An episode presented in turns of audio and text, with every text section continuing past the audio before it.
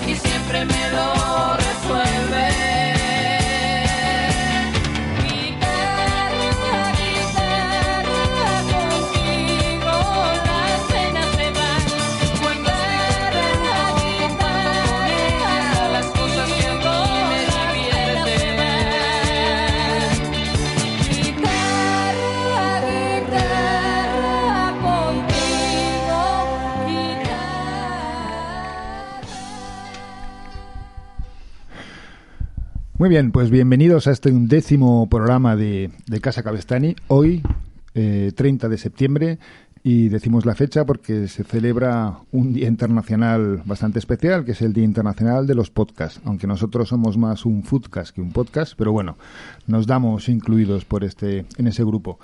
Como habréis podido adivinar, uno de nuestros invitados de hoy eh, fue el 50% de uno de los grupos más influyentes en la España de los finales de los 70. Tengo a mi derecha a Javier Herrero, Javier de Pecos. Bienvenido a Casa Cabestani, por fin. Muchísimas gracias, Carlos. Estoy encantado.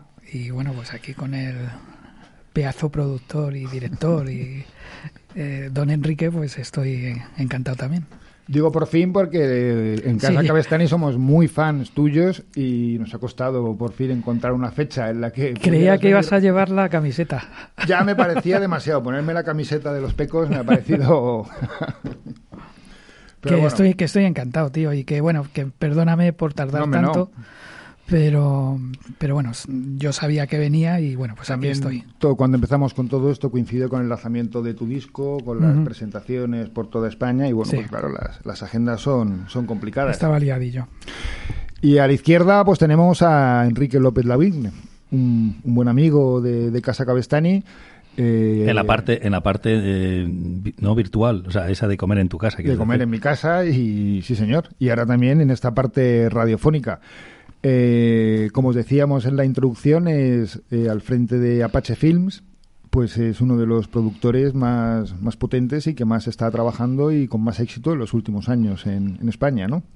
No lo sé, lo del éxito es algo, bueno, Javier sabe mucho más de éxito que yo. El éxito que tenemos la gente del cine no tiene ni comparación con el éxito que tuvieron ellos en, en los años 70 y 80. Yo creo que cuando pienso en éxito pienso pues a lo mejor en algo que debe agobiar a Javier, que es gente persiguiéndote.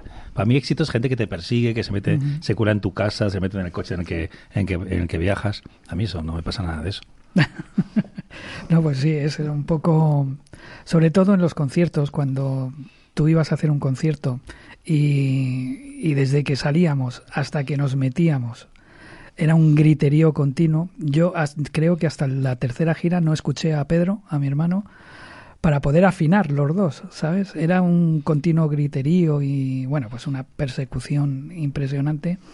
Tuve esa paranoia, que luego no era ninguna paranoia, era verdad que, era que todo el mundo me perseguía, ¿no? Claro, yo tengo uno con eso una anécdota. Yo recuerdo que, te, que os vi cuando era pequeño, debía tener 10, 11, 12 años, en el parque de atracciones. y me acuerdo que la gente que corríamos iba con unos amigos y entonces corríamos. De, ¿Pero de dónde corremos? No, corremos detrás de ellos. O sea, que la gente tampoco sabía muy bien ya. para qué corrían, ¿no? Si para, ¿Qué iba a pasar después? ¿Sabes? Era, era, era un sinsentido, pero maravilloso también. Era básicamente la admiración y energía que, que los artistas de, de, de ese momento erais capaces de, de, lanzar a los que estaban al otro lado. Salimos en un muy buen momento. Eh, bueno, eh, bueno, ahora hablamos de, ahora, ahora hablamos, vamos poco, sí. vamos poco a poco, porque bueno, hablábamos de Enrique que ha sido actor en alguna ocasión, más de cameos, o también estuviste en Killer Barbies, ¿no? La última o de las últimas películas sí, de Jesús Eso compartí Franco. con Carlos, efectivamente. También salías, tenías unos segundos al principio, ¿no? De la Menos, bueno, me mata, me mata Santiago Segura al principio. Salgo corriendo patéticamente en calzoncillos por el campo, campos de, de Denia. Me parece que era Denia, sí, creo que era por ahí. Y, y efectivamente Santiago Segura me mataba me, en una muerte horrible, por, horrible por mi parte, porque era muy histriónico. Soy muy mal actor. Pero muchos directores que con los que hago películas, pues les caigo bien, yo creo, y entonces me dice, bueno, pobre hombre, vamos a. Y también has dirigido, algo. codirigiste una la película, con, una película con un primo tuyo, un Borja, primo mío, la increíble historia el o el asombroso mundo de Borja Marí Marí Pocholo, película de culto donde las haya. Sí, bueno, en ese momento nos quitaron los galones de directores, los críticos, pero con el tiempo se ha convertido en una película de culto, una película sobre, no sé, mm, metalenguaje, meta, metahumor le llaman, o, o posthumor, es como la han bautizado después. Bueno, son cosas que ven. Hombre, tiempo después, y habiendo visto la película ya muchas veces, he de reconocer que la primera vez, cuando fuimos al preestreno, cuando acabó la película, en el descansillo del cine en la Gran Vía, nos mirábamos todos como, ¿y qué decimos? bueno, yo recuerdo mucho más de, pre de preestreno. Yo recuerdo que Juan y yo nos fuimos del cine. Directamente nos fuimos del cine, nos fuimos a la desaparecida cafetería eh, no sé si era, no, no, era Manila, era una de estas, que estaba en la Gran Vía, y, y, no queríamos volver al cine. O sea, no, no, no queremos volver. Esta experiencia ya está, se ha terminado. Nunca más dirigiremos una película. De hecho, años más tarde, recuerdo que nos hicieron una oferta muy grande, me hicieron una oferta muy grande para hacer la segunda parte, cuando ya se había convertido en película de culto. Uh -huh. Y que ya todo el mundo pensaba en ella como una película maravillosa, no como el horror que en ese momento fue. Y, y me acuerdo que nos habían puesto dinero encima de la mesa, me habían puesto bastante dinero, un millón y medio de euros una parte de la financiación. Y entonces recuerdo que me decían, tal, no sé qué, hablé con Santiago Segura, hablé con Javi Gutiérrez, sí, sí, sí, queremos hacer la segunda parte. Había incluso una idea planteada en la que Pocholo era de Podemos y Borja Mari quería convencerle de lo contrario, y Tenis había puesto coleta y tal. Y entonces recuerdo que llamé a Juan, y entonces Juan me colgó el teléfono. Pero no me dejó hablar, dice, oye, que hay una, una oferta, colgó el teléfono. Y entonces lo volví a llamar una segunda, tercera vez y dice, mira, Enrique, te voy a decir la verdad después de tantos años, tú te has convertido en un productor de éxito, yo me he convertido en un director respetado. Eh, no vamos a suicidarnos otra vez, por favor. Muy bien, bueno, pues eh, ya va. Hecha una breve introducción de presentación de nuestros invitados, aunque ahora seguiremos profundizando en, sus vidas y en sus trayectorias.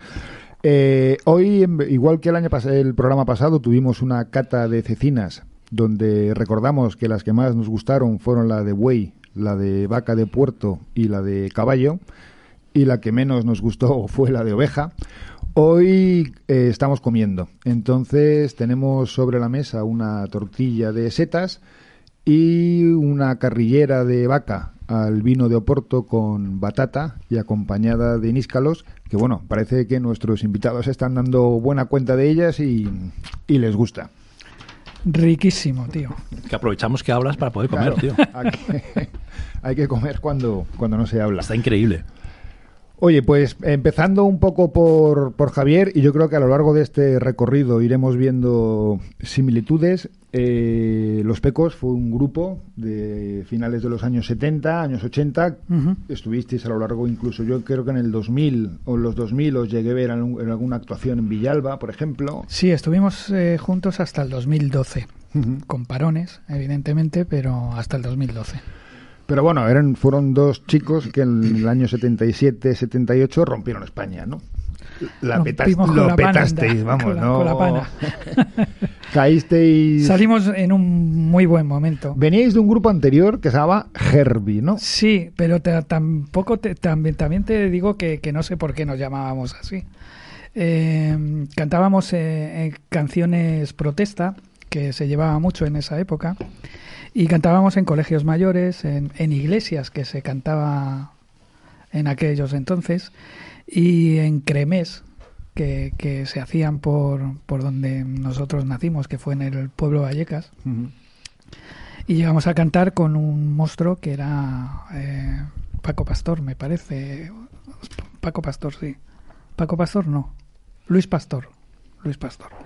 Y, y nada, pues eso hacía mucha gracia a la gente que dos niños que éramos en esa época, pues cantáramos esas canciones y levantáramos el puño sin saber realmente lo que, lo que decíamos, ¿no?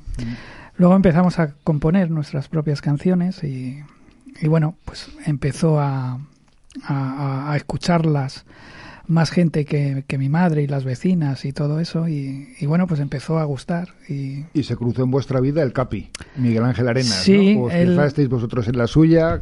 él trabajaba en... Enrique es un buen amigo también de, de del Capi. Sí, Pues sí, nos vemos muy a menudo. Él trabajaba en, en una productora que se llamaba Producciones Servi y hizo un, un, un anuncio en radio eh, para hacer un concurso y para, bueno, pues a ver qué aparecía por allí por su oficina, ¿no? Aparecimos nosotros, le encantó el, lo que lo que cantábamos, lo que cantamos, que fue la canción de Esperanzas, que si no recuerdo mal, Pedro la compuso con 12 años. Y, y bueno, pues mm, sonábamos diferentes a, a todo lo que había en esos momentos. Y, y la verdad es que bueno, se volcó con, con nosotros. La historia, la historia es muy bonita después. de- Cuéntanosla. de. Eh, mm, ese single costó como mm, no sé si fueron medio millón de pesetas de aquel entonces. Era mucho estoy, dinero, estoy hablando del 76. Cuando, cuando grabamos ese disco, ese single, tres temas grabamos para ser exactos. Eh, éramos de esa productora, de Producciones Servi, y eh, pasamos a ser de CBS en aquel entonces, y CBS lo que hacía era mm, distribuir el disco y bueno, pues ponerle en listas y cosas de estas. Y la verdad es que desde el primer momento, eh, bueno, pues eh, tuvo, tuvo su aceptación y llegó a entrar en, en listas y ya nos metimos a, hacer lo que iba a ser el, el LP, de, que se llamaba entonces, ¿no? Y al, a todo esto, mm, yo eh, antes de grabar trabajaba de barnizador y Pedro estaba estudiando. Yo aportaba mucho dinero en, en casa, mi madre se queda viuda con muy joven, con 28 años, y, y bueno, pues yo aportaba dinero. Eh, claro, mm, yo no podía alternar el trabajo con promociones y con, y con historias de estas, ¿no? Y entonces le dije a, a Emiliano, que se llamaba el, el director de, de, de Producciones Servi, que, que, bueno, pues que me que a ver si podía ganarme un sueldo en la oficina, pues yendo a recaos o yendo a lo que fuera, ¿no? Y bueno, pues él me mandaba a- a- con un sobre a la calle, bueno, a las oficinas del, del corte inglés. Yo daba ese, ese sobre y a mí me daban un sobre con 200.000 pesetas de aquel entonces, que era una, una barbaridad. Eso todos los días. Y bueno, yo, lo, yo iba a Goya, que es donde estaba la productora, le entregaba eso y, nada, y seguimos. El disco iba sonando, iba sonando, iba, iba teniendo su aceptación y nos metemos a, hacer el, el LP. En, en, un estudio de grabación que se llamaba Audiofilm. No sé si existe, me parece que, que no. Y bueno, pues estamos grabando el disco mmm, con, con Capi y, y de pronto, en, bueno, nos fuimos un día, volvimos al día siguiente y no nos dejaban entrar. Y bueno, nos dijeron que es que bueno, se, se debía mucho dinero en, en, llevábamos muchas horas, muchos días grabando, se debía mucho dinero y que el productor eh, no había no había pagado. A todo esto nos enteramos que eh, al productor lo, lo, meten en la cárcel por hacer un desfalco al corte inglés de 40 millones de pesetas en esa época. Que era el dinero que llevabas tú todos claro, los días claro, yo, a otro. Ah, es una mula. Joder, yo me vi en la cárcel, me vi, bueno, la de Dios, ¿no? Y bueno, pues ya automáticamente pasamos a ser de, de CBS, ya no era una producción independiente de, eh, de, de, ese hombre, y ya pasamos a, a hacer a, ser de, de, CBS. Llegamos ya con los primeros conciertos y ese hombre seguía en la cárcel y nosotros, aunque era un ladrón, pues le estábamos agradecidos, macho. es un guion de película. Pues eh, estaba, todavía no había salido el juicio y de los primeros dineros que, que ganamos le pagamos la fianza para salir. Así, fíjate. De, bueno, de, de, la cárcel. De bien nacido ser agradecido. Sí, también, le está, ¿no? realmente le estábamos agradecidos. Bueno, él podía ser lo que fuera, pero a nosotros nos sacó de, de bueno, pues nos, nos introdujo en, en, en una profesión que, que, hasta esos momentos era un hobby, ¿no? Para, para nosotros. Pues y, claro, hablando de ventas, tanto Enrique como productor, que bueno, tú estás detrás sobre todo de que una película se llegue a muchas pantallas y a, y a muchos ojos. Y vosotros, joder, vosotros llegasteis con vuestros primeros discos, llegasteis a ser triple, quíntuple disco sí, de platino. Sí, sí. Ya el primer cuando, single vendió 200.000 discos. Cuando se vendían los discos uno a uno uh -huh. y era una España de los 70 donde no en todos los hogares había un tocadiscos, sino como escuchas. Era, la escucha, he escuchado tantas veces, ¿no? En aquella época te comprabas un disco claro. y lo quemabas de escucharlo, ¿no? Y sobre todo imagino que los vuestros serían... Sí, lo que hacíamos todos, porque yo también me incluyo, era comprarnos cassette y grabar el disco en cassette y poner el cassette, ¿no? Para, para no fundir el, el vinilo, ¿no? Y la verdad es que, bueno, pues era una época donde yo creo que no había tanto tocadisco como para las ventas que se obtuvieron, ¿no? En, en esa época. Es verdad que hacíamos eso, grabábamos de, uh -huh. de cinta a cinta para no fastidiar el vinilo, que era claro. una pasta. Sí, sí. Los días estaba repasando los que tengo de, de, la época y costaba 750 pesetas. La gente no entiende lo que significa eso para un chaval de 13 años en esa época. Claro, claro, era una barbaridad. Bueno, había gente, era preciosa la historia, ¿no? Pues porque em, la gente que estaba esperando el disco de, de, de, su ídolo, pues estaba ahorrando durante todo el año para poderse comprar el, el disco, ¿no? Era, era importante lo del disco en esa época. Era súper importante, sí. Vamos, nosotros, yo, yo recuerdo que, claro, los padres no te daban dinero para comprarte discos. No. Era imposible, os lo robabas en el corte inglés, que fíjate, ¿eh? o sea, se hacía, lo hacíamos, y yo entiendo todavía cómo salíamos con un disco gigante, cómo lo escondíamos, ¿no? Muchas veces se cambiaban los precios, yo cambiaba los precios de un bolígrafo a un disco y colaba. Decías, ¿cómo es posible esto? ¿No? Y gran parte de mi colección de discos también se debe a eso, si no es imposible. Claro, no, no, era, era súper caro. Ha sido muy caro siempre.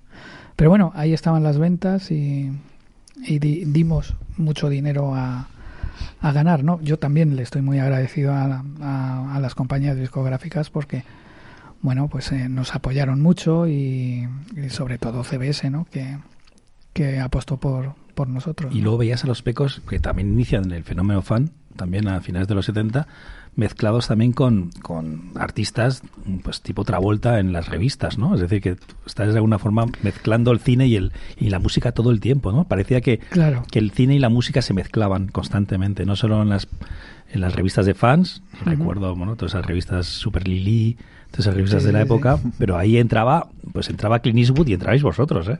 Pero pa, mira, eh, pasaba igual en las radios. Sí en, por ejemplo, en los 40 principales, eh, lo mismo sonaba el Fari, que sonaba Supertramp, que sonaba Pecos o Camilo VI. O sea, em, todo, todo cabía, ¿no? Todo, todo valía. Y yo creo que al, al haber vivido toda esa historia, eh, creo que era mucho más eh, bonito, ¿no? Había una diversidad de, de, géneros en, en, cualquier emisora de radio y, y, bueno, pues la gente luego elegía, ¿no? Lo que, lo que se quería comprar. Ese fenómeno fans que tú no lo vives como productor, ¿no? El productor tendrá no, no, tiene tantos miles de fans como los actores o como tal, pero bueno, ahora estás trabajando en un proyecto que, que movió miles y millones de fans en, Sí, sí. en toda España y en todo. Bueno, presentas la abuela de la que hablamos ahora, pero hablando de, de fans y de ventas y tal, estáis preparando una película musical, Bueno, ¿no? Hemos rodado la mitad ya de una película que es un musical interpretado por principalmente por niños, por, por niños menores de 13 años, que cuenta un poco eh, la influencia que tiene la música en, para nosotros cuando, cuando, en los años 80, ¿no? Es una película que se llama eh, es una película sobre, con canciones, es un musical con canciones de los hombres G, exclusivamente con canciones de los hombres G, que está hecha en coproducción con los hombres G, con la, con la, la misma, la misma banda y con Sony International Pictures, en la que también interviene Amazon, en la que también interviene la Televisión Española, em, que es Voy a pasármelo bien, o sea, el título ya tiene incluido dentro la campaña de marketing, o sea, ya te está diciendo que O sea, vas a pero no es una biografía de los hombres No, no es una biografía. No, porque ya esa biografía la hicieron ellos en su momento ¿no? con Summers Mm. y no se puede hacer mejor. Es decir, ¿cuántos casos existen de biopics hechos en tiempo real con la propia banda? Pues sí, eh, los Shadows, ¿no? Cliff Richard los Shadows lo hicieron en su momento. Pero o pillas la banda en ese momento o, o lo que vas o que vas a hacer es intentar aproximarte a una época y no es lo mismo. Entonces nosotros lo que sí queríamos es esa época de nuestras vidas encapsuladas, la vida del, direct- del director David Serrano, la mía, de lo- la, de lo que hemos participado en, en esa de forma activa en, en- ser fans también de, de- de grupos, pues eh, intentar de alguna forma eh, eh, plantearla en, en plan comedia musical e intentar recuperar esa época, esa época que vivimos nosotros y que nos encantaría hacer partícipe ahora a todos. ¿no? Nos queda todavía por, por terminar la película un rodaje todavía de dos semanas porque la película va a servir también para contar quiénes somos nosotros ahora, con lo que ahora entran los personajes adultos. Y bueno, estoy muy contento, me encantaría seguir haciendo esto. Creo, Bueno, que, creo que cine y música tienen que reencontrarse de nuevo. Por un lado, hablamos, yo quería traer el fenómeno mega fans, como que tuvieron los hombres G, ¿no? De que te habrán contado y se ha visto y tal, de, de- de chicas que se les metían por todos lados, de, de dinero, de viajes y tal, que es una cosa que vosotros habéis vivido, pues a lo Ujú. mejor cinco o seis años antes que Sí, ellos, yo creo que sí, sí, sí. No, no sé la, la distancia de, de- del tiempo, vamos. Pero Pero la gente yendo a vuestra casa, ¿no? sí, bueno, era horroroso. Era nosotros teníamos las puertas de casa. Ríete tú cuando yo viajé a, a Londres y estuvimos grabando en Heavy Road. eh, el estudio por fuera estaba lleno de, de arañazos, de corazoncitos, de, historias sobre los Beatles. Bueno, ríete tú de eso, con, con- con las puertas de, de mi casa y de las de los vecinos que nos odiaban en esos momentos, ¿no? Sí, alguien me, me, me, me chivó que, que en San Cristóbal de los Ángeles, donde vivíais, y en, en tu mismo edificio, vivía la cantante de Camela. Sí, era- Que luego fue cantante era- de Camela, que era una niña. Era una niña y... Pero que ella bajaba a la calle y decía a toda la gente, les he visto irse esta mañana, iros, que ya no Sí, están ella, en casa. Ella no nos sé qué". subía, nos, se arremolinaban las niñas allí en- para vernos simplemente salir o, o bajar. Y ella era, junto con unas primas mías que, que vivían allí, pues nos subían eh, papeles para que les firmáramos autógrafos. Eso lo cuenta ella, que yo no recuerdo, ¿no? Pero es muy graciosa lo, lo, lo cuenta ella. Pues eh, fue abrumador toda la, la historia. No, no estábamos... mm, ¿Preparados para ello, No, no, ni la compañía discográfica, ni el manager de esa época, y mucho menos no nosotros, ¿no? Nosotros, nos hacía mucha ilusión cantar, tener, eh, bueno, pues eh, hacer de ese hobby, como decía antes, un- una carrera y todo ese tipo de cosas, pero lo que no pensábamos era lo que había por, por, por los lados y por detrás y por adelante, ¿no? Que luego bendito sea porque eh, afortunadamente soy quien soy por, por, por todo todo esto, ¿no? Todavía están los clubs de fans y... Bueno, y, estás presentando disco y, habrás tenido llenos donde has actuado. Afortunadamente, eh, en todos los sitios que, me he presentado y, que he hecho conciertos está hasta, hasta arriba. Qué bien. De, gente, es una, una gozada, ¿no? Una gozada. Bueno, el que tuvo, retuvo, ¿no? Y... La verdad es que son muy fieles, ¿no? Y, yo no sé, nos quieren tanto, la verdad. Os queremos. Eh, bueno. Os queremos, escucha.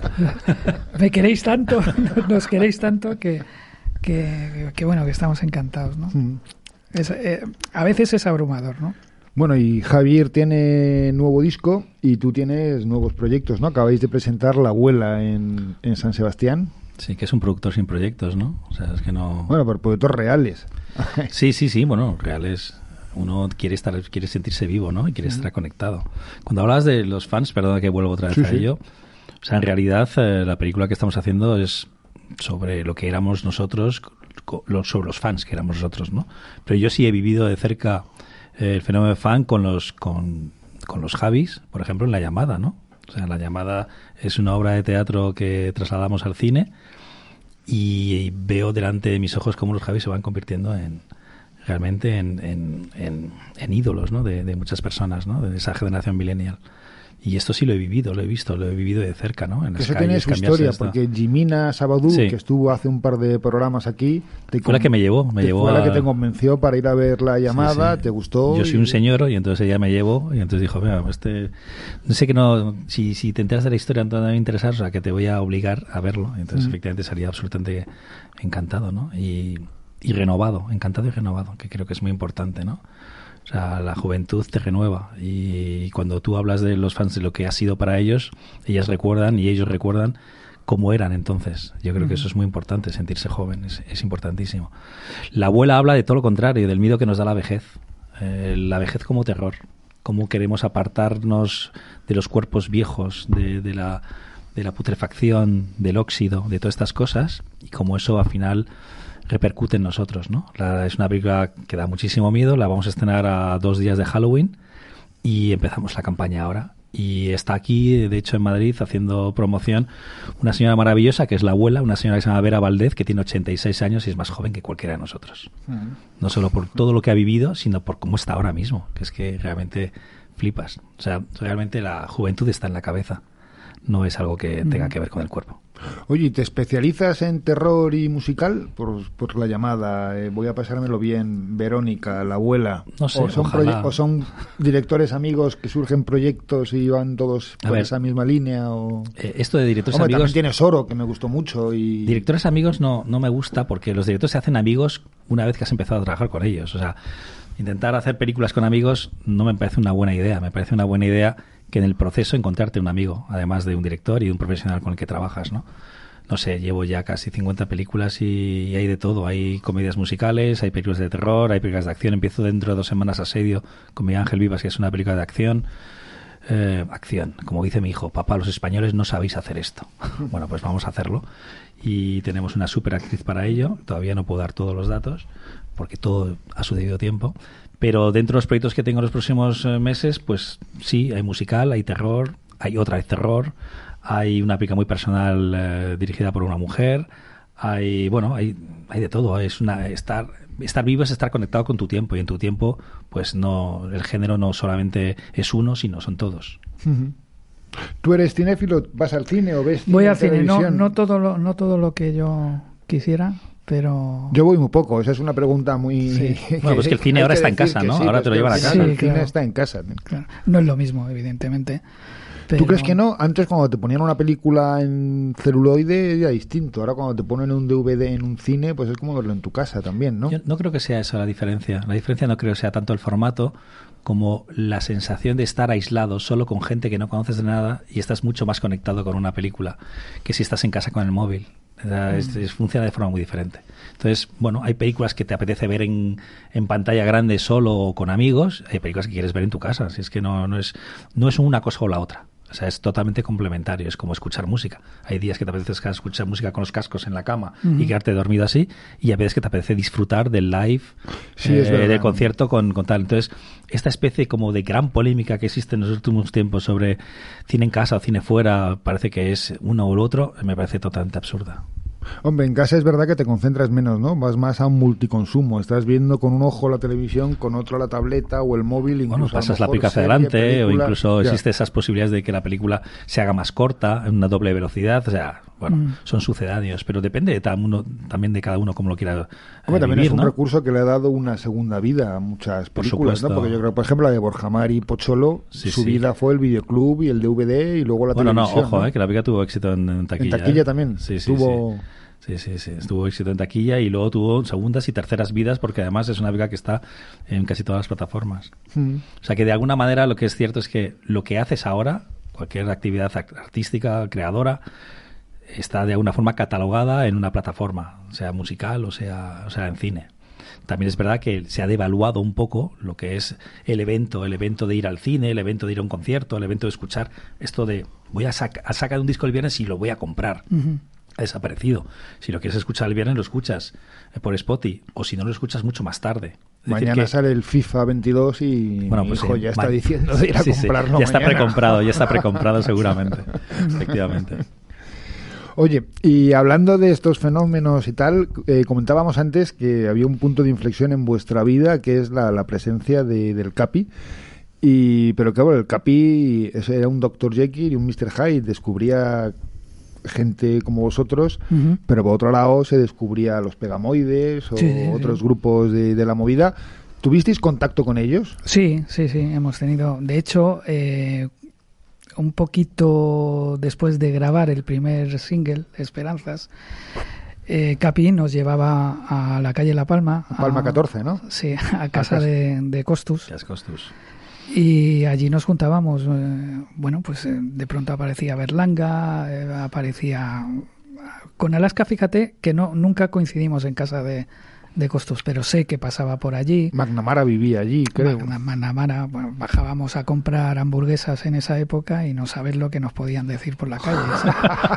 A ver, es que vosotros seréis muy glam, ¿eh? Yo te digo una cosa, yo tenía, yo era fan de Bowie sí. y tenía Bowie y los pecos. Y para mí era muy parecido, ¿eh? El, hombre, esos trajes rosas que Claro, los trajes sacamos, ros- eh, rosas que y blancos, había los, que ponerse, los había flecos, que tener, ¿eh? los flecos Sí, había sí. que ponérselos. Yo Había todavía hay que ponérselos, ponérselos, ¿eh? sí, sí, sí. Todavía hay que ponérselos. Bueno, pero Fabio superaría con tacones. Sí, y bueno, peluca con y tacón de aguja fal- además, ¿no? Por la Que- calle que era Palma, ¿no? sí. jope, pues vaya... Y bueno, pues era fantástico, nos reuníamos todos. Eh, Almodóvar, que trabajaba en esa época En en, Telefónica, en ¿no? Telefónica, ¿no? Pues pasaba, pasaba por allí. Y, y bueno, nos reíamos muchísimo, todas las tertulias, Tino Casal, que no se me olvide. Eh, y bueno, pues hablábamos de lo que queríamos ser, todos, ¿no? Y afortunadamente eh, todos los que hemos pasado por esa casa nos hemos posicionado en, en la vida, más o menos, ¿no? Con, en, en- en nuestra profesión, ¿no? Qué maravilla intentar robar un momento de esos ¿no? y pensar, verlo aquí, en como una pantalla, ¿no? como si se pudiera hacer de los, de los pensamientos de, de Javier y verlo aquí en una pantalla proyectado. Cinco minutos, yo con cinco minutos me conformo. Era, era una pasada. Era, había mucha creatividad, ¿no? Y decíamos barbaridades. Pero bueno, de esas barbaridades eh, luego salían muchas, muchas cosas, siempre limándolo, ¿no? Y, y, bueno, pues eh, yo mm, fue una etapa preciosa en, en mi vida. Yo a Capi le tengo muchísimo, muchísimo cariño, le quiero mucho. Capi, te queremos desde Sí. aquí, que lo sepas. Todos, además. Y bueno, pues me ha enseñado muchas cosas. Yo la primera vez que vi a Capi, eh, que fue en la oficina esa de producciones Servi, em, yo lo flipé. Yo venía de un barrio de San Cristóbal de los Ángeles y veo a Capi, ya le vi mayor que yo, eh, le vi como un señor y, tenía, y tiene dos años más que yo, Capi, o sea que... Y le vi mm, vestido, mm, nunca se me olvidará, con una chaqueta roja que en esa época no se veían, eh, a rayas, no sé qué. Yo le vi vestido de artista, ¿no? Y eso me fascinó.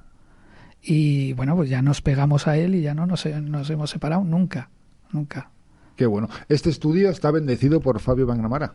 Qué bueno. Vino al poco de, de la inauguración, vino con su agua bendita, sus aceites y estuvo, estuvo aquí un rato. Está en YouTube. Habrá que verlo, quiero verlo.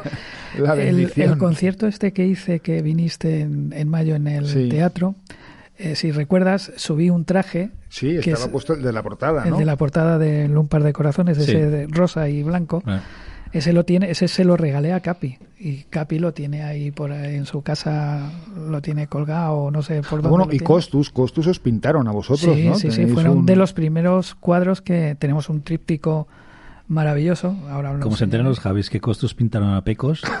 Sí, sí, bueno, te lo, os lo voy a enseñar, es precioso. Lo tiene Pedro en su casa.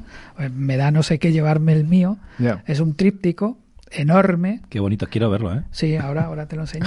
Y, y de repente, bueno, con el primer ahorrillo que teníamos, se lo, se lo compramos. Sí, sí, sí. O sea, lo- fue un- ¿le hicisteis un encargo o ellos os pintaron y luego se lo comprasteis? No, no, no, o- le- les hicimos un, un, Un encargo, encargo. Claro, queríamos que, que nos pintaran ellos.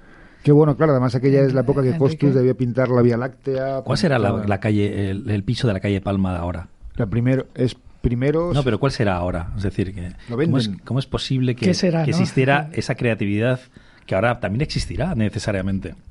¿Dónde estará ese piso y quiénes estarán dentro ahora? Es la Pues pregunta el que me pasé hago. por la puerta y estaba en venta y siempre se decía que lo podía comprar el ayuntamiento y hacer un museo. museo, un museo de la movida o por lo menos dejar la casa como... Yo no soy muy de, cosas nostálgicas ni de museos. Yo me, me- me interesa mucho más saber quiénes están ahora mismo en un piso fabricando esa creatividad dispuestos a comerse el mundo, ¿no? Me imagino que habrá muchos pisos, Palma 14 ahora mismo, en, por Madrid y en muchas otras ciudades, porque Madrid no es el centro del mundo, por supuesto. No, no, para nada. Lo que pasa que esa época fue... Bueno, yo creo que, mira, hay un chico que tiene un programa aquí, Juan, Última Generación, que tiene un grupo, María Jesús y su hijo, y siempre están haciendo cosas muy tipo caca deluxe. Ujú. Y hay que ver cómo evolucionan, ¿no? Pero los ves y, y bueno, por lo menos le echan mucho, mucho esparpajo. Yo, por otro lado, tengo una hija de 16 y un hijo de 14 que no tienen más inquietudes más allá de la play, el fútbol o. Eso, o pasa, salir, ense- ¿no? eso pasa enseguida. Joder, la- Chicos, estoy dimensiones, viendo ¿eh? ahora mismo el tríptico de las Costus, que no sabía ni de su existencia. Fíjate las dimensiones. y es espectacular. ¿Y es Miguel Bosel del centro o quién es? No, es mi hermano, pequeño. No. Ah, sois tres. Sí, somos tres. Ah, Está el perro y por ahí, eh, que la tapa Enrique me parece, ahí también pintó una especie de revista donde aparece mi madre. y Es una maravilla, es una, una, fíjate las dimensiones que, que tiene el cuadro, es una maravilla. una preciosidad. Ujú. Qué bonito. Oye, ¿os ha gustado este primer plato? Está- este está- primer plato está extraordinario. Bueno, no habéis comido. Yo- A ver, Bueno. yo de hecho he, he atacado ya la tortilla. A eh, mí me quiero- alimenta el hablar mucho también, ¿eh? El contar. contar Pues mira, si queréis, eh, mientras rematáis, hacemos una pequeña parada y ya pasamos al, pasamos al postre. Señor,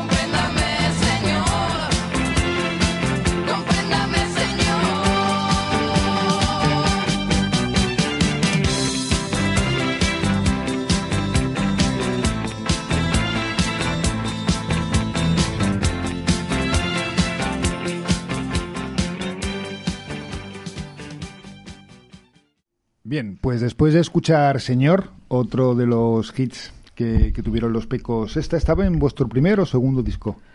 ¿Cuál? Eh, Señor. perdón. Señor, eh, yo creo que estaba en el segundo disco. En un par de- en un el par segundo en el tercer el disco. tercero. ¿eh? En el- en Siempre Pecos, me parece. Sí, que ese lo estaba viendo, siempre- fue triple disco de platino, Sí. siempre Pecos. Oye, y nos estabas contando dentro...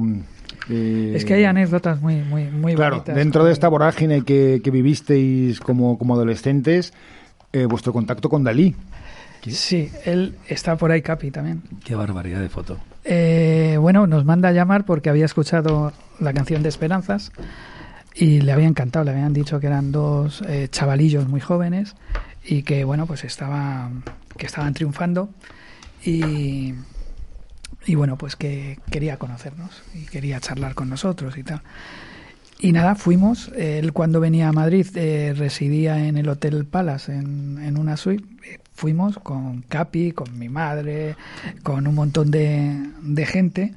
Y, y bueno, pues de, de una conversación que iba, que iba a ser, bueno, pues se convirtieron en, en cuatro días que, que bueno, lo pasamos, fuimos al teatro con él, eh, estuvimos, bueno, pues hablando sobre todo de, de- de mucho arte y a mí me sorprendió porque claro, yo estaba acostumbrado a verle en televisión con esas poses que él ponía y esas cosas que él hacía y de repente estar de tú a tú con él, pues era casi más niño que, que, que nosotros, ¿no? Y, y era de lo más normal de- del mundo. Y con quien quedé casi más fascinado fue con, con su mujer, con Gala. Gala, ¿no? Bueno, pero Dalí se quedó muy fascinado contigo. Bueno, eh, me dijo unos piropos muy muy bonitos que además están escritos Que en la prensa. Un ángel pintado por Rafael, ¿no? Sí, él dijo, me parece que eh, él ad- adoraba a Miguel Ángel, a Miguel Ángel. Y Miguel Ángel fue el que pintó la Capilla Sistina, pues que, le- que yo le recordaba a un ángel de esos que, que, que Miguel Ángel había pintado en la, en la capilla. ¿Y qué cara se te queda cuando alguien te, como Dalí te dice eso? Bueno, pues eh, Miedo. sí, no, ni eso, ¿no? Ni eso. Es, es sinceramente, pues, eh, bueno, pues eh, se lo agradecí, evidentemente, pero no sé, eh, yo pensé que era como muy exagerado y claro que lo era, ¿no? Era muy, muy exagerado, ¿no? Oye, lo que es muy exagerado es la comida que nos estás dando, Carlos Bueno, Cabestani. Eh, hemos de hecho, pasado al postre y nos estamos tomando una tarta de queso casera. Espectacular. Pero Marta Medina, te quiero decir que la carrillera con, con puré de, boni- de boniato es de lo mejor que he comido en mi vida. Únicamente para Que lo se venga cualquier día Marta a casa Cabestani. No, no, y se lo haya. Pero yo es que la carrillera esta es que no la voy a olvidar nunca. Voy, voy con el queso, con la tarta. Oye, y ya enlazando un poco con el tema de, de nuestro programa, que, que como veis es, es la comida, eh, los rodajes no se come bien, ¿no? A ver, se comía muy bien hasta el COVID, como muchas cosas. Desde el COVID, el problema que hay, he hecho dos rodajes y medio, es que te lo tienen que entregar todo en unas cajitas. Eh, entonces, claro, no es lo mismo comer un plato en una caja. Antes tenías una especie de rancho, pero un rancho maravilloso en el que podías repetir, en el que veías lo que te iban a, te iban a dar. Ahora te lo dan todo en una cajita, eh, pues casi liofilizada. Es que no sé, la comida es como para ir a- al espacio, ¿no? No me interesa nada. Los productores habitualmente van normalmente al rodaje solamente para comer. A mí me gusta ir desde la mañana hasta la noche porque me gusta ver eh, el desenlace de, de un rodaje es, es, es todo en una película. Y, y ahora realmente el momento en que huyo del rodaje es el momento de la comida. Pero bueno, ahora mismo hemos contratado para este rodaje dentro de dos semanas a una amiga mía, Lola, que tiene un sitio que tiene un sitio que se llama Lugarcito Noviciado maravilloso y espero que ella cambie esa tendencia horrible a que le se coma mal en los rodajes. ¿Vosotros cuando viajáis por la música os preocupáis por comer o...? No, no, además eh, comemos a deshoras, comemos tarde, mal y nunca. No, no, no. Fíjate, el otro día en el último programa comentaban, pues eso, que la gente del rock o los músicos y tal, durante una época, pues sí, comen donde les llevan y tal, pero que llega un momento, una edad en el que ya. Eh, planean los conciertos casi, no te voy a decir en función de la comida, pero mira, está este restaurante aquí, a ver si podemos tocar por aquí. Y ¿Sabes nos qué pasa? Que y comemos. antes nos conocíamos todos los restaurantes de la carretera, pero como hicieron autovías, porque yo soy de los de, de antes, de los que cuando no había autovías y autopistas. Ah, ¿no? pero ya tenemos el dato, es el restaurante Milagros. En el 170 de la A1, ese es donde paran casi todos los Casi músicos todos. y casi toda la, ¿Ah, la sí? gente que va para el norte. Sí, sí. Pues nada, pararemos ahí. Bueno, Jess Franco hacía no solo, o sea, rodaba las películas según en función de los restaurantes. Y ¿Ah, eso es un sabio. Es decir, él era capaz de, de recorrerse toda España y rodar una película en un sitio muy concreto porque había un restaurante al lado donde se comía fenomenal. ¿Sabes qué pasa? Que yo, eh, no sé si te pasa a ti, eh, pero eh, yo me pongo muy nervioso cada vez que tengo un concierto. Me entran los siete males y estoy desde que me levanto eh, con un nudo en el estómago que, que ni me entra comida, ni me entra bebida, ni me entra absolutamente nada. Sí, sí. Ya luego sí, después de, del concierto ya, ya sí, pero ya luego suele ser tarde, ¿no? Y no hay sitios Claro. casi abiertos y cosas de estas, ¿no? Ojalá hubiera así un estreno todos los días durante el año. Estaríamos muy delgaditos. Yo por lo menos. Porque vosotros estu- hicisteis una película, ¿no? O No, estuvimos a punto con... Eh, ahí no recuerdo. Alfredo Mañas, ¿no? Sí, Con el padre de Mañas. sí, sí, sí. ¿Así? Sí, estuvimos a punto porque mm, nos pilló el servicio militar y yo a Pedro le saco 15 meses. Y, y En bueno, aquella época no te librabas de la mili vamos, por... Pero para nada, hablamos con, con el Real Madrid eh, para ver dónde metía a los jugadores. Alegamos que traíamos divisas y era verdad que bueno pues de América cuando ganábamos dinero traíamos nada nos tomaron ahí como tipo ejemplo Erais como Elvis. Tenéis, tuvisteis que hacer la mili. Sí, sí, pero vamos, entera. Luego eh, me gustó mucho porque estuve en un destino que era espeleología en, en ingenieros y bueno, pues bajé a las cuevas y bueno, una maravilla. Pero en el transcurso ese de las dos milis, porque eh, bueno, cuando yo salía del servicio militar, Pedro entraba en, el servicio, pues eh, íbamos a hacer la, la película. Y ya estaba todo preparado. Eh, estaba el director, estaba. Hicimos ahí una prueba con, con Sacristán, nunca, nunca se me, se me olvidará. Y, y nada, de pronto a Pedro le tocan Melilla y no le dejan venir. Anda. Nos hemos perdido no. algo importante. Bueno, pues Bueno, nos, aquí estás tú sí, para sí, sí. nos, retomarlo. nos hubiera. No, pero es lo que decías antes, que hay que pillarlo Ese en la momento, época. la Claro. energía, ese momento, Claro. lo que la gente quiere ver es, es, es veros en pantalla. A mí también me sorprendió porque porque no, no hubierais hecho una película en ese Pues, momento. vamos, Bueno, estuvimos, pero a punto, a punto. Porque hay gente de vuestro nivel, bueno, o, a lo mejor más o menos, pero Camilo Sesto sí tenía sus películas o sus musicales, o sea, él sí, Sí, tenía Camilo, una que, carrera... que yo era muy amigo de él, hizo Los Chicos de Preu, que, Sí. que fue una maravilla. y una escena espectacular con una escena espectacular con López Vázquez Sí. insultándole porque trae las notas malas. Sí, sí, sí. Buenísima. Le llama Buenísimo. Yeye. Melenudo, Yeye. Y sí, pues prácticamente. Es que. eh, eh, Creo que la frase es memo mental, melenudo musical. Eso es. qué bueno, qué bueno. Es lo que decías antes, ¿no? Que, que, bueno, pues eh, la música y el cine está, Van de la mano. van, de- van- la mano, ¿no? Y, y la verdad es que, bueno, pues nos hubiera encantado, pero ya no, no se dio, pues, pues ya no, no, no hicimos nada. Hombre, sí, ¿creéis que van unidos música y cine de, de la mano? Absolutamente, Yo ¿no? Yo creo que la fusión de, de la imagen con la música siempre ha creado algo más. Es una alquimia especial que crea algo más, ¿no?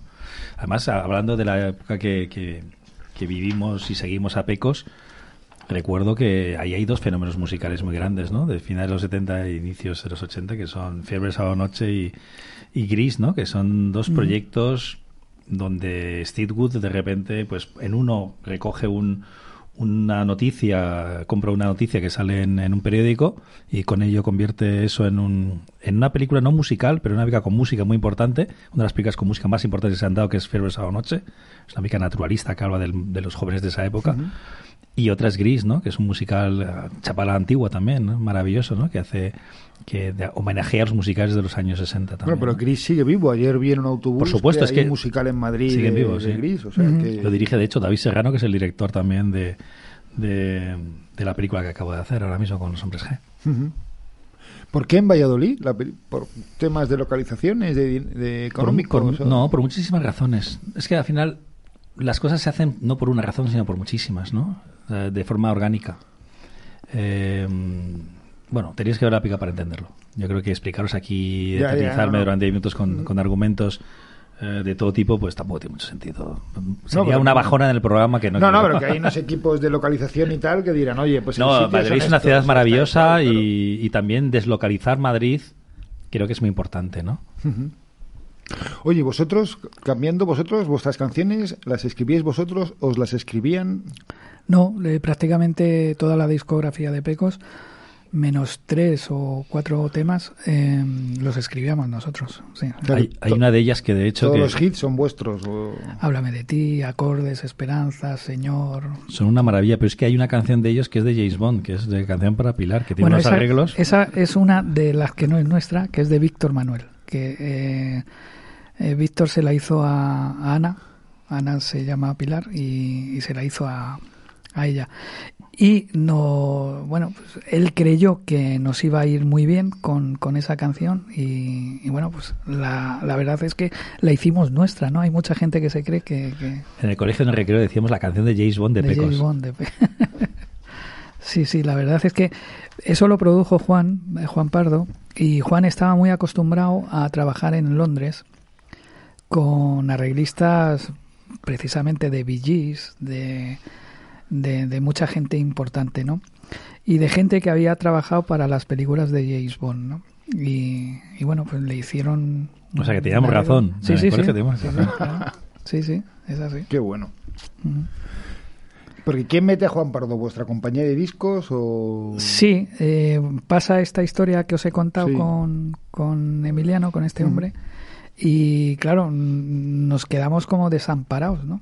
Eh, Se, se- bueno, pasamos a ser ya eh, fijos de, de CBS, de Epic, en, en aquellos eh, momentos, y ellos dicen que, que, bueno, pues que tienen que buscar un, un productor y, y creen que, que bueno, Bueno. pues por el currículum que, Claro, claro, Juan que tiene era Juan. una estrella de la época, ¿no? Sí, había estado en dúos con Juan y Junior, y bueno, pues era, un- era una estrella, evidentemente. Y, y bueno, pues nos dicen que qué nos parece, y bueno, a nosotros nos pareció un sueño, evidentemente. Claro, el, el poder trabajar con, con Juan.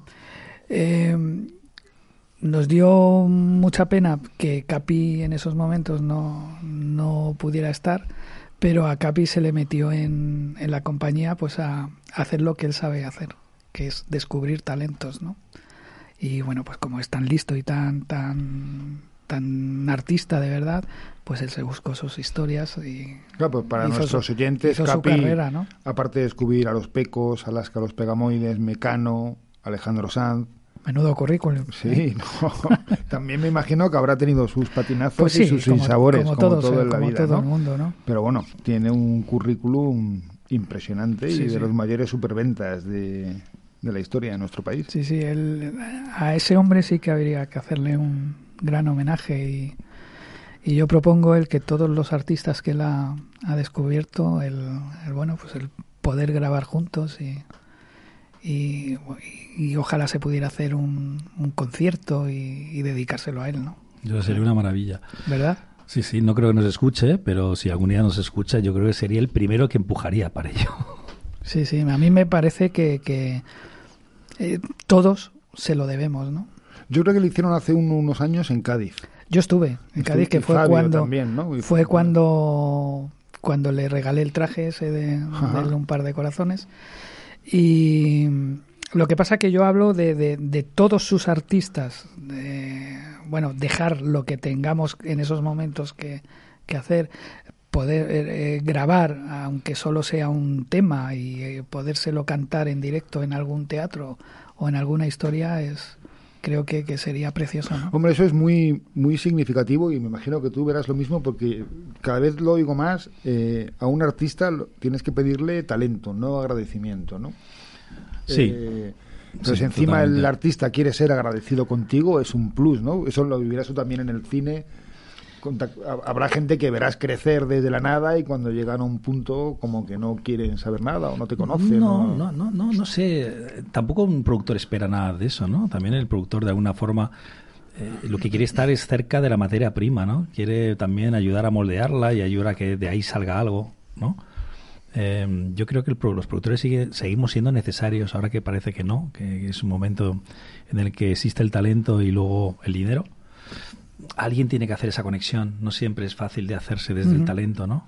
Eh, talento muchas veces sale muy escaldado de esa, de esa relación. Pero no, yo creo que el, el productor no tiene que esperar, igual que no puedes esperar en una relación, eh, pues ni fidelidad eterna, ni tampoco que los caminos sean se sigan paralelos, ¿no? O Sí, no, cruzar, supuesto, ¿no? O sea que cada, cada uno crecemos de diferente crecen de forma ¿no? diferente. Pero yo creo que sí es justo, ¿no? El que aunque aunque no se espere nada, eh, sería Que haya algo, ¿no? claro, hombre. yo- siempre es muy emocionante, ¿no? Ese reencuentro, ¿no? Claro, es que creo que, que y joder, es que yo me pongo en la piel de Capi, por ejemplo, o en, o en tu piel, ¿no? Que, que veas a, a todos tus artistas, ¿no? A los que has descubierto, a los que has eh, visto nacer eh, profesionalmente y que han llegado a ser importantes en este, en este país y en otros, pues el, el ver que te están haciendo una historia y te están agradeciendo tu trabajo, pues Bueno, es el y tu cariño, precioso, ¿no? efectivamente. Claro. Pues Me estoy hasta emocionando yo. Es que es estás diciendo. No, no, es que es así, es así. es así. Hoy nosotros tenemos nuestro reconocimiento con el público y con y con la Lo gente notas, que, tú lo notas que por supuesto, habla, hablando de, de los fans, de, que, que parece el hilo conductor de, del programa. Yo recuerdo que cuando a los principios eh, salía a cantar, yo lo único que veía eran cabezas negras, cabezas negras. Y luego, hoy en día ya, eh, les veo las caras. Ya sé que esa gente, esa persona que me está viendo, con la canción que en esos momentos esté cantando, eh, ha compuesto una parte de su historia, ¿no? De, Claro. de- de la vida y eso es, eso, eso es eso. Con, con eso estoy súper, súper agradecido. Hay una cosa muy bonita que nos dijo Juan Pardo. Nosotros con 18, 19 años llenamos el estadio de fútbol del Valencia. El Mestalla, me parece que se llamaba Sí. entonces. Ahí cabían 40.000 personas. Tú no sabes lo que eran dos niños estar ahí con sus músicos, que yo cuando hacía eh, con la mano para una grada, esa grada Se se, levantaba. levantaba, gritaba, cuando lo hacía con la otra, bueno, Y decían tu nombre. y fue aparte, ¿no? Y, y lo de queremos un hijo tuyo y todo ese tipo de cosas, ¿no? Y de repente cuando terminamos el, el concierto, eh, bueno, yo te prometo que me sentía Dios. Y nos coge Juan de la pechera a mi hermano y a mí y nos, di- y nos dice, el día que convirtáis esos gritos en aplauso, seréis verdaderos artistas. Claro, yo le quería matar en esos momentos, porque digo, pues si lo que tienes que hacer es felicitarnos, no casi echarnos la, la bronca, ¿no? Como, como, bueno, luego lo entendí con el tiempo, ¿no? Y Deja de ser un fenómeno y Claro, pasa a consolidarte es mu- y es ya muy te fácil- aplaudirán cuando estés es muy consolidado. fácil ser muy joven, con el pelo rubio, con largo, el pelo largo, saliendo todos los días en las revistas, en televisión. Eh, bueno, pues es muy, muy normal que te grite la gente. Y, Hombre, ambos dos trabajáis con un producto esencial que acompaña a la vida a las personas, ¿no? ¿Cuántas películas han marcado la vida? ¿Cuántas Ah, canciones claro. te marcaron una Sí, vida? Ahora fíjate. tenéis, tenéis poder o sea, No soy- y, no y soy una- responsabilidad. No soy una persona muy dada a la nostalgia, pero sí noto que ahora mismo eh, los discos de Pecos, las películas que hayamos producido yo o cualquier otro, o los discos que han compuesto otros, son contenido, contenido que ayuda a vivir, ¿no? Que ayuda Mm. a, pues a muchas cosas, eh, o no ayuda, te- son mo- momentos que marcan tu vida. Ahora mismo vivimos un momento en que, que Instagram, que las fotos, que las redes sociales parece que son en contenido, ¿no? Y dices, bueno, pero es que a este contenido le hace falta contenido. Es decir, que una foto no es suficiente, puede marcar una noche, unos momentos, te puede recordar cosas, pero al final el contenido musical, artístico, en imagen, mm, vehicula muchas más cosas. No es algo que se desvanece en un segundo. O sea, tú tienes, Javier, con tu hermano tenéis pues unos discos ahí que han servido para muchas personas y que van a seguir escuchando otras muchas. Y yo tengo, por ejemplo, como productor una espinita clavada que es un musical que todavía no voy a decir que, que no que haya tirado la, la toalla, que empieza con acordes. Y te lo digo, hace muchos años que tengo previsto esto. Y cuando pienso en ese momento, y además lo- está dibujado, está hecho en una story, está, hecho- está en un guion, sigo pensando que esa canción, que no me importa que la se haga dentro de un año, dentro de cinco, de tal, porque esa canción es inmortal. Entonces, eso, eso no compite con, con Instagram. Yo, eh, las bonito. canciones, sí, precioso, la verdad. Las canciones, como las películas, ¿eh? suelen, bueno, la, ma- la mayoría. No, las buenas. Las buenas, claro. Suelen envejecer bastante bien, ¿no? Y yo me doy cuenta cuando canto acordes o canto Háblame de ti, que en momentos dados se les ha lavado la cara eh, musicalmente, sin quitarle su esencia, evidentemente. Eh, bueno, pues hay gente muy joven que no había nacido ni cu- cuando, cuando esas canciones sonaban, pues que les veo que se emocionan, ¿no? Y, bueno, pues eso, eso quiere decir lo que tú has dicho, ¿no? Que cuando una cosa es buena, pues perdura, perdura en el tiempo, ¿no? Y, y, y Y, yo te, y te invitan a comer aquí, Claro. como Carlos. Tampoco soy muy nostálgico, ¿no? Pero, pero sí es cierto que, que, que, bueno, pues que una canción, una buena película, un olor, pues en, en momentos dados te, te puede transportar a, a esa época donde tú has comprado esa colonia o has escuchado por primera vez esa canción o has visto esa película, ¿no? Oye, ya para concluir, o para ir concluyendo, eh, ¿se volverán a pues, pues volveréis a juntar, Pedro y tú? Es complicado, es complicado pues porque por lo, por lo, por lo, lo que te he dicho, ¿no? El, cada uno hemos evolucionado de, de una manera, aunque yo en mis conciertos, eh, y tú lo viste, el 80% de las canciones que canto son las canciones que cantaba con Pecos y, y es, son las canciones que quiere escuchar la gente que me viene a ver. Hombre, es que eso me parece muy, Claro. muy lógico, ¿no? Y muy, muy sensato y muy honrado. Yo creo que sí, pero es complicado. Yo sí tengo esas ganas que, bueno, pues han, han aparecido por ahí unos managers y, y unas historias que nos quieren juntar.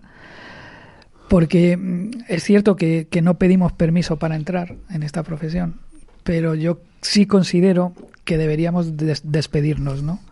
Para, mm, sobre todo, dar las gracias, evidentemente, a toda esa gente que nos ha seguido durante todos estos años y el decirles eso, gracias, hasta aquí eh, ha sido precioso en la trayectoria de, de Pecos y bueno, pues hasta aquí han llegado Pecos y luego pues que Pedro haga sus cosas, yo haré las mías y, Mm. y ese tipo de historias. Si no, si, si volvemos pronto, pues si volvemos más tarde ya seré muy viejo y ya estaré jubilado. Y Bueno, tú, ¿y no, tú no tienes puertas que cerrar, ¿no? Tú las tienes todas abiertas. Mm, No lo sé. Eh, mira, el- yo tengo muy claro que, que mejor momento que juntar pecos. Ahora mismo que empezamos el siglo XXI en el 2021. Realmente la pandemia es un borrón y cuenta nueva. Yo creo que todos nos tenemos ahora mismo que resetear, que renacer, que reinventar. Pues igual que todos. O sea, yo el primero. Entonces, las películas que hagamos ahora o que haga yo ahora tendrán un ADN diferente y pensaré en una naturaleza muy diferente a la que pensé hace dos años, hace tan solo dos años antes de, de comenzar la pandemia. Yo creo que eso también nos ha permitido reflexionar. El cambio industrial es, es- la, tra- la transformación es muy notoria y la percepción que tenemos nosotros mismos y de, de cómo queremos consumir cine y música también ha se ha transformado. Entonces yo creo que la reflexión ha venido estos dos años y ahora es el momento de reinventarse. Entonces mm, voy a seguir haciendo lo que mejor sé hacer, pero lo haré de forma diferente. Pues ya sabemos, reinventarnos o morir, ¿no? O morir, sí. Muy bien, Javier, Carlos. Enrique, os agradezco un montón que, que hayáis estado aquí, que nos hayáis acompañado en este programa, que hayáis estado a gusto, que os haya gustado la comida. Yo estoy encantado. Estoy, eh, bueno, pues me ha parecido una pasada estar con vosotros. El poder eh, explicarme. Y hablo, hablo poco. Y entonces eh, hay veces que cuando empiezo a hablar me, me, me cuesta, ¿no? Porque, porque hablo, hablo durante todo el día poco, ¿no? Pero de vez en cuando me gusta explayarme y me gusta contar mis cosas. Y, Pues No, qué y que, bien, y que qué me contéis. Qué vosotros alegría que hayas ido aquí. No solo la comida estaba buenísima, sino que me he encontrado por primera vez cara a cara con el rubio de los pecos. Algo que nunca, nunca pensé que podía Me- suceder. ahora me dicen una cosa preciosa, que es el rubio del pelo blanco. me parece precioso. Bueno, pues Eh, le damos las gracias al rubio del pelo blanco, le damos las gracias a Enrique López Laguine por, por estar presente en este programa de Casa Cabestani. Os agradecemos a todos los que nos veis y los que nos escucháis y nos vemos en el próximo programa. Muchas gracias a todos.